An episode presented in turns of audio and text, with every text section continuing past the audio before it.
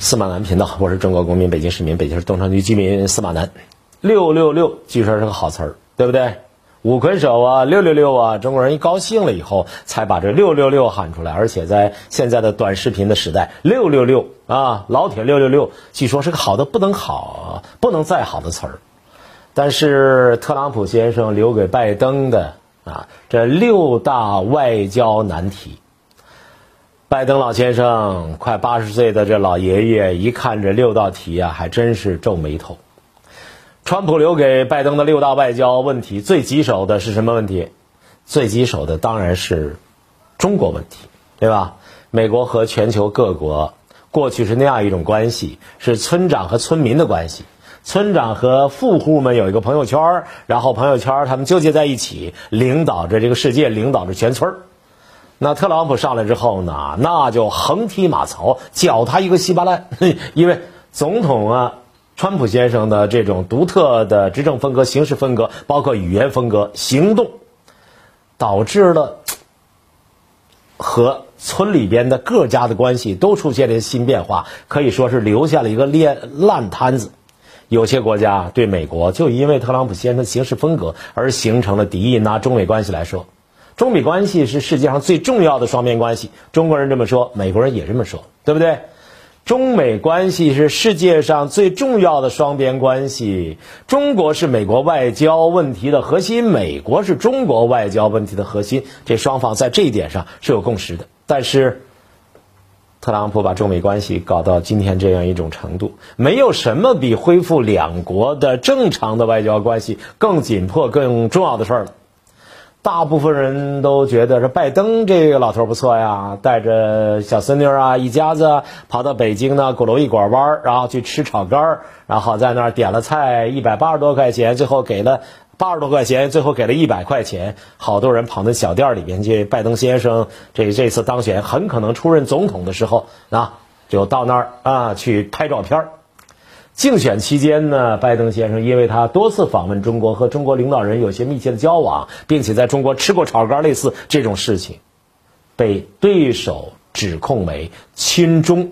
为了避免别人这种指控呢，拜登先生呢，他啊在竞选期间也说过一些嗯愣愣的、傻傻的、一点枝叶都不带的、恶狠狠的对中国的话，包括对中国的领导人说了一些恶毒话，但是。四十年前，两国关系走向正常化以来，这个靠狠话呀，靠发狠，靠两个老头比谁对中国狠来让中美关系正常化，我看是断然没有希望的。当前中美关系处于最糟糕的时候，这种下行的态势，螺旋式下滑，甚至塌方式的下滑，你怎么解决这个问题啊？你无论怎么恶毒，你都不能改变。第一，中国是不是在经济上体量越来越接近美国的这样一个大国？中国是不是就治理能力而言，在中国的政治制度下边，中国弄的其实还不错，大的经济体正增长的，在疫情期间，除了中国之外没有第二家。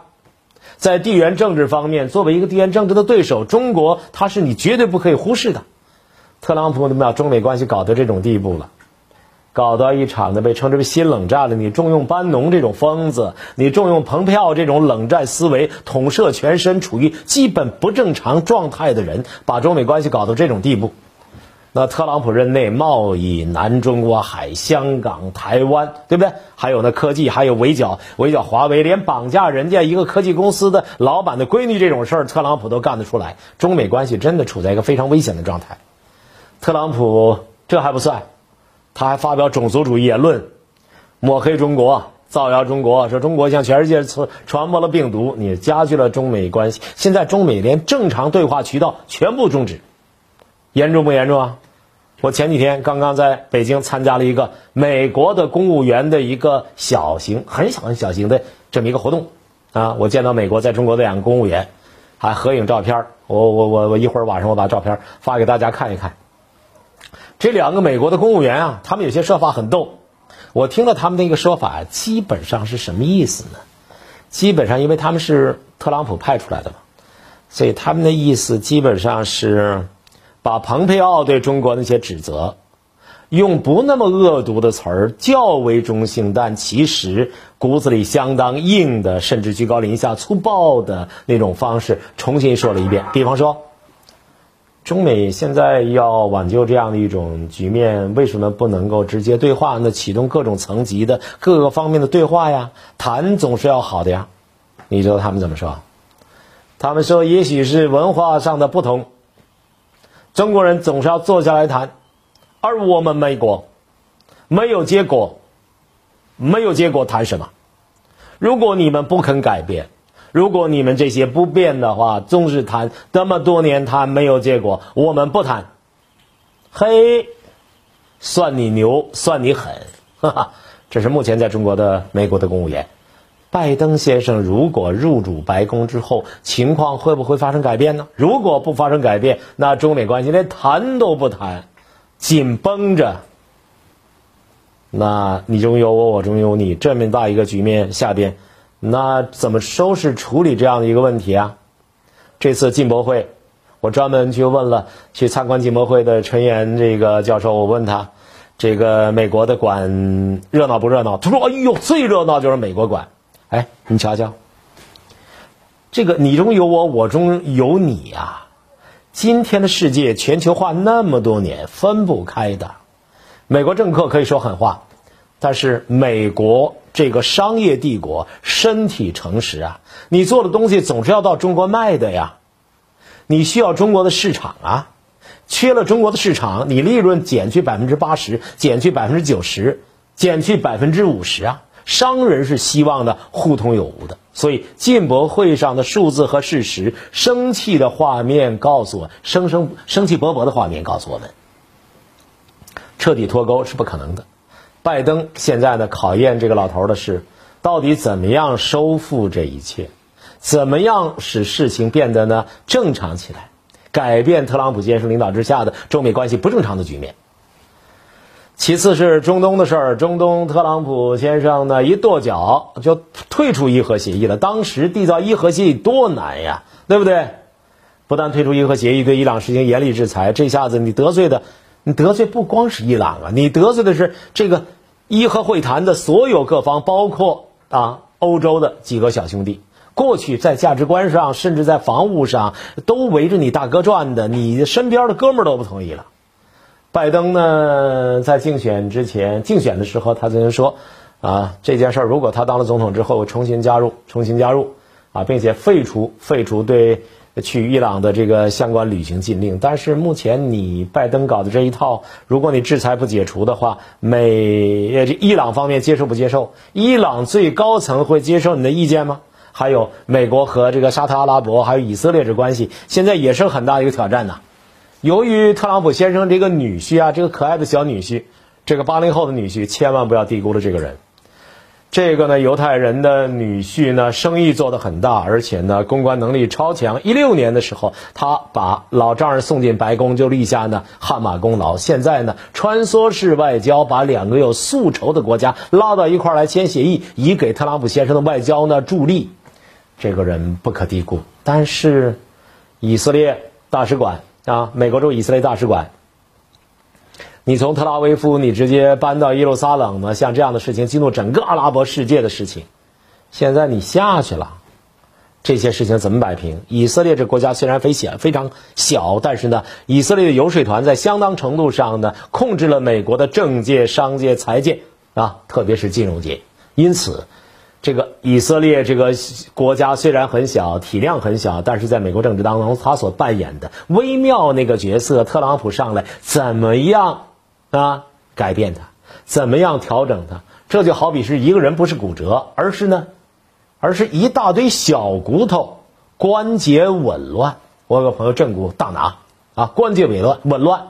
三零幺医院的骨科主任叫卢强，那是处理关节紊乱。人家世家，啊，我有一次腰疼到那儿之后手到病除。拜登先生处理中东的问题，能够像三零幺医院的骨科专家卢强一样手到病除吗？这是非常严峻的考验。第三个是欧洲，拜登先生面临欧洲的问题更难呀，是吧？这个挪威前首相啊，曾经呢跟《纽约时报》说，过去四年领导领导过去四年，特朗普先生这个领导呀，让欧洲人产生了一个念头，就改变了一个观念。过去欧洲人认为，在政治上，至少在政治上啊，信任美国是理所当然的，跟着走嘛，就跟着跑。你是大哥，政治上我听你的。特朗普先生领导这四年，欧洲人不这么想。曾经支持川普的英国首相，现在面临着脱欧的棘手啊！你脱脱脱呀，有本事你脱呀，脱不了啊，哈哈，脱得很费劲呐，怎么脱也脱不下来。你甭说脱欧，你脱个裤子脱不下来，那一头汗都气急败坏，今晚还睡不睡了？对吧？拜登应该在接下来的时间找到适当的方式来应对欧洲的这些复杂局面，但是那么容易找到的很难找到，对吧？还有一个问题，更麻烦的是，是朝核问题。朝核，特朗普先生没解决，但是弄得画面很漂亮，弄得新闻记者哇，所有的闪光灯都对准了。两次会晤朝鲜最高领导人，特朗普在过去啊两次，我说错了吧？三次吧。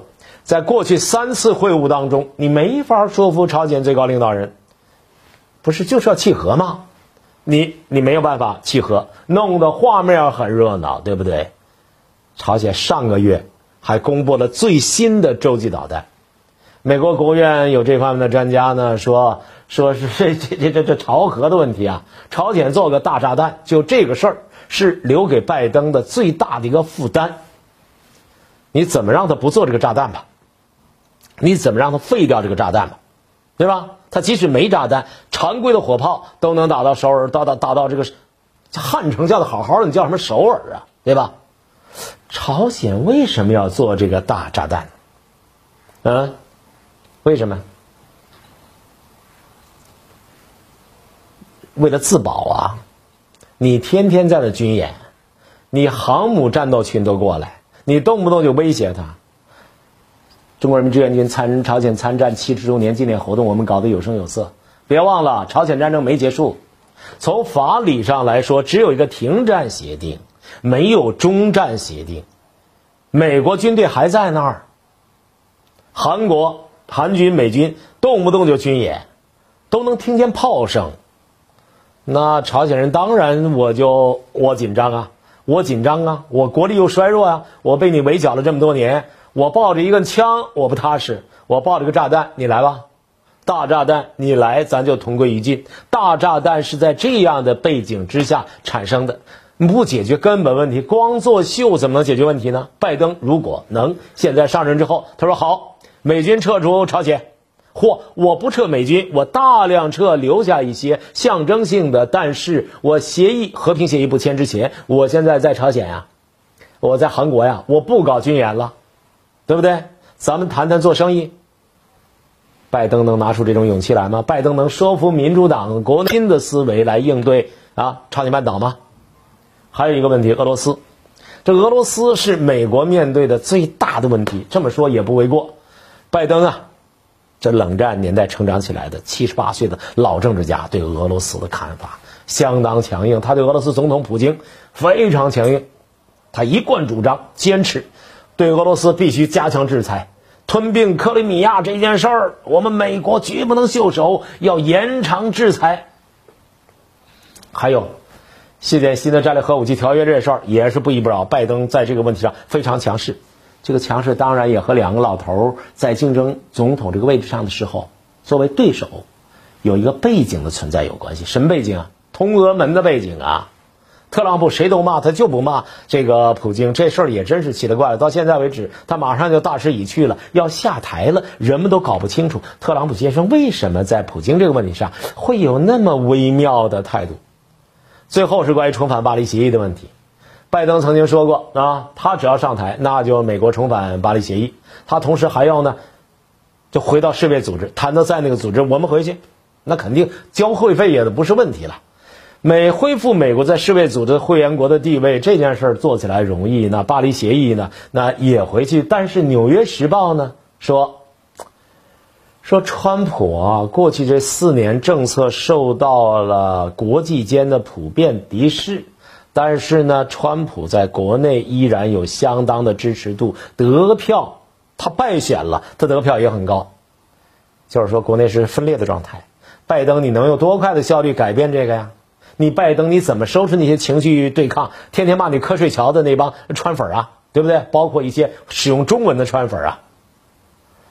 说到拜登先生上任之后所面临的这些外交问题呢，我 我脑子里突然又想起三个三个角色，这三个角色有意思，对吧？三个角色可能会比较难过。你说数了半天呀，《纽约时报》《华盛顿时报》，还有呢，嗯，拜登的团队关于外交的问题怎么接手，议论这么多，就没有人提一下，就没有人提一下巴西吗？就没有人提一下提一下这个印度吗？就没有人提一下日本吗？没有，还真没有，基本没有。巴西那个年轻的总统学习特朗普，他是个川粉，表现的相当疯狂。特朗普先生为了试自己铁汉形象啊，不戴口罩啊，视察灾区，巴西总统也跟着学。结果怎么着？巴西的疫情泛滥成灾，他自个儿先中招了，啊。但是这次拜登领先。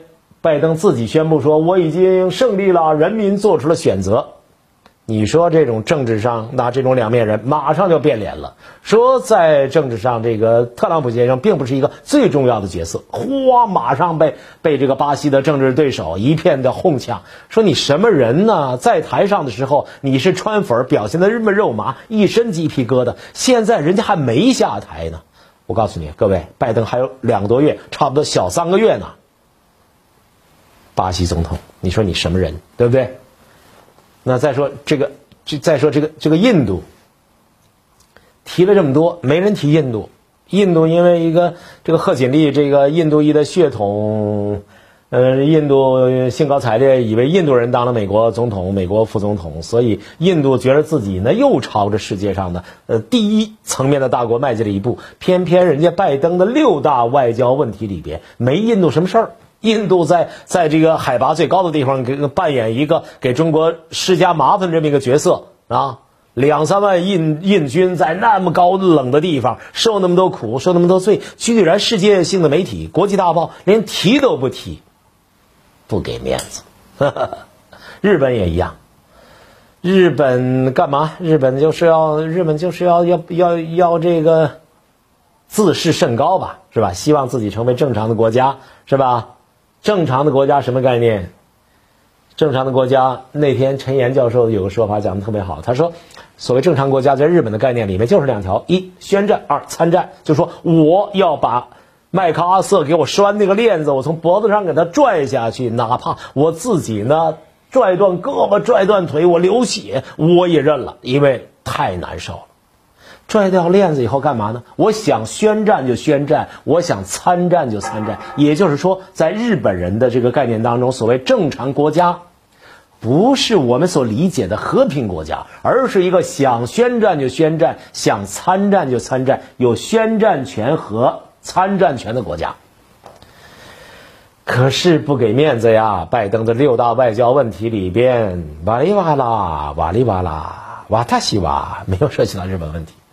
六大外交问题呢，其实说起来都不是大事儿。那天我跟吕强先生对话，吕强先生说最大的事儿，哈，第一是疫情，第二是经济，外交不是最大的事儿。说到底，外因是变化的条件，内因是变化的根据。美国疫情搞到这种地步，经济搞到这种地步，那外交它不是最重要的问题。疫情，疫情现在，现在疫情受到控制了吗？没有啊，泛滥成灾了。